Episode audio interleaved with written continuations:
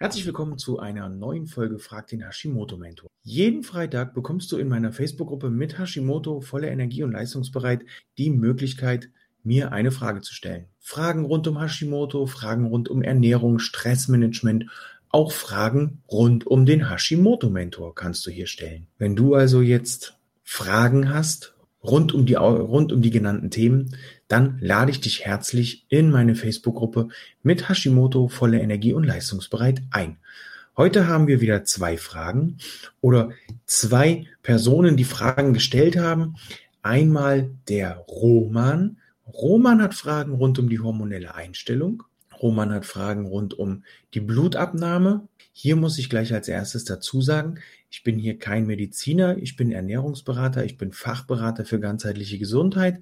Vitamin D-Berater, kann also hier, was medizinische Belange angeht, keine Informationen rausgeben, kann hier nur Empfehlungen geben und poche hier auch ein klein wenig auf den gesunden Menschenverstand, der dann für dich auch ganz klar sagt, ab zum Arzt damit, wenn es medizinische Sachen gibt. Wir starten bei der Frage vom Roman. Was muss ich bei der Vorbereitung, Planung von Untersuchungen, Blutentnahmen beachten? Ist hier die gleiche Tageszeit, morgens nüchtern und so weiter notwendig. Generell gilt es hier, dass man diesen Zustand, den man bei der ersten Blutentnahme hatte, auch weiterführen sollte. Wenn du also deine erste Blutentnahme hattest ohne die Einnahme von L-Tyroxin oder ohne die Einnahme deiner Schilddrüsenhormone, dann solltest du die darauffolgenden Blutentnahmen auch so gestalten. Dadurch, dass wir bei dem bei der Einnahme von L-Tyroxin einen gewissen oder bei der Einnahme von den Schilddrüsenhormonen einen gewissen Spiegel im Blut halten, ist es nicht tragisch, diesen entweder diese Tablette entweder gar nicht zu nehmen an diesem Tag oder sie einfach später zu nehmen. Zur Blutabnahme solltest du generell nüchtern gehen und sie sollte, wenn möglich, immer zur gleichen Uhrzeit stattfinden oder annähernd zur gleichen Tageszeit, da der TSH-Wert natürlich auch morgens, mittags, abends schwanken kann. Was ich dir empfehlen kann, ist, das Ganze entweder beim gleichen Arzt zu machen oder darauf zu achten, bei welchem Labor das Ganze gemacht wird.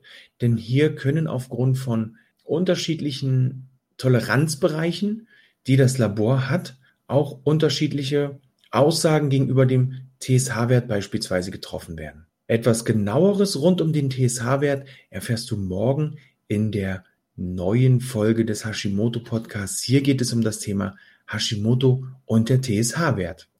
Beim Vitamin D-Spiegel würde ich ähnlich verfahren. Auch hier würde ich das Ganze zur gleichen Tageszeit machen, wenn möglich nüchtern. Und ich kombiniere das Ganze immer so, dass ich sowohl das Blut abnehmen lasse für meine Schilddrüsenwerte, als auch gleich das Blut für die Vitamin D-Bestimmung. Roman hat noch eine zweite Frage. An manchen Tagen habe ich einfach einen dicken Hals, als wenn man vor einer Halsentzündung Entzündung steht. Ist das, was ich hier fühle, meine entzündete Schilddrüse? Das kann schon möglich sein, dass hier einfach das Ganze ein bisschen anschwillt aufgrund der Übertätigkeit des Immunsystems, aufgrund der äh, Übertätigkeit der Antikörper, die hier wahrscheinlich im Schilddrüsengewebe tätig sind und auch einfach aufgrund dessen, dass hier eine stärkere Durchblutung stattfindet, hat man öfter mal einen geschwolleneren Hals. Das muss nicht unbedingt mit irgendwelchen Stresssituationen zu tun haben dass man sagt, jetzt habe ich aber einen dicken Hals, sondern das ist einfach darauf zurückzuführen, dass hier das Ganze ein klein wenig mehr äh, stimuliert oder eben angeregt wird. So, lieber Roman, ich danke dir für deine Fragen. Der Chris hat noch eine Frage. Gibt es die optimale Hashimoto-Ernährung oder die perfekte?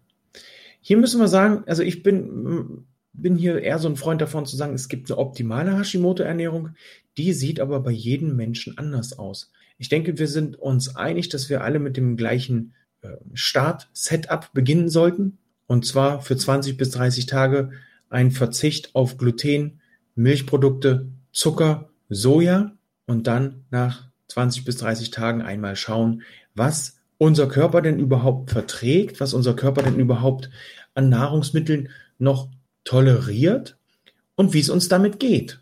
Ich habe schon einige Menschen in meiner Betreuung gehabt, mit denen haben wir die Ernährungsumstellung gemacht, mit denen haben wir Darmsanierung und Leberentgiftung gemacht. Und die haben nach dieser Zeit Stück für Stück Schafskäse beispielsweise wieder mit eingeführt in die Ernährung mit eingeschlichen in den Ernährungsplan. Und es geht ihnen gut, weil sie einfach für sich geschaut haben, okay, das vertrage ich jetzt nicht, was kann ich noch nehmen, was ist noch möglich, damit ich hier noch ein kleines bisschen Vielfalt in meinen Ernährungsplan bringen kann. Soll jetzt nicht heißen, dass ein Ernährungsplan mit einer optimalen Hashimoto-Ernährung nicht vielfältig genug ist. Was ich gern hin, worauf ich gern hinweisen möchte, ist die artgerechte und bedarfsgerechte Ernährung. Wenn du also einen Tag im Büro verbringst, macht es wenig Sinn, dir megamäßig viel Energie zuzuführen in Form von einer Pizza und noch einer Portion Nudeln mit Tomatensauce oder Spaghetti Bolognese.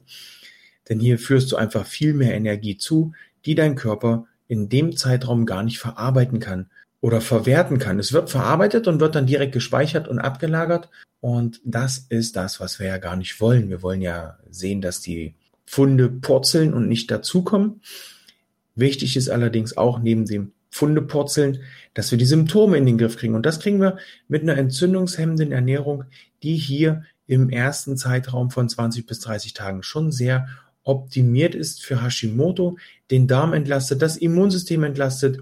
Wer danach wieder zurück zu seiner, ich sag jetzt mal normalen oder handelsüblichen Ernährung möchte, der schaut einfach, wie er das für sich am angenehmsten umsetzen kann und probiert das einfach aus. Wenn du Fragen rund um diese Hashimoto-Ernährung hast oder um die optimierte Hashimoto-Ernährung, dann bist du herzlich eingeladen, dich auszutauschen mit anderen Hashimoto-Betroffenen, Hashimoto-Patienten in meiner Facebook-Gruppe mit Hashimoto voller Energie und leistungsbereit.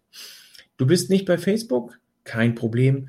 Komm einfach auf meine Webseite www.hashimoto-mentor.de und buch dir dort ein kostenloses Hashimoto-Analysegespräch. In diesem Analysegespräch erkennen wir deine Herausforderungen und sehen zu, dass wir wenigstens eine davon gelöst kriegen. Ich wünsche dir nun noch eine wundervolle Woche und sage Tschüss, ciao, ciao, dein Hashimoto-Mentor Peter.